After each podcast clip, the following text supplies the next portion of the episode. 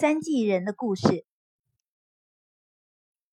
在《论语》中有这样一个故事，今天我来跟大家讲一讲。一个穿绿衣的人求教子贡，问他一年之中有几季？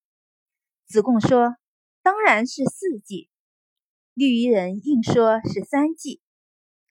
孔子闻声出来，把绿衣人上下打量了一眼后，对子贡说。你错了，一年确实只有三季。绿衣人欣然走后，孔子笑了说：“那通身绿衣的人，分明是蚱蜢所化。蚱蜢春生秋死，又怎会见过冬天？一年当然就只有三季。你何苦与他较真？”三季人的固执虽无恶意，但跟他较真有益吗？生活中，类似于三季人这样的人，可以说全世界都有。我们是没有精力和能力把他们纠正过来的。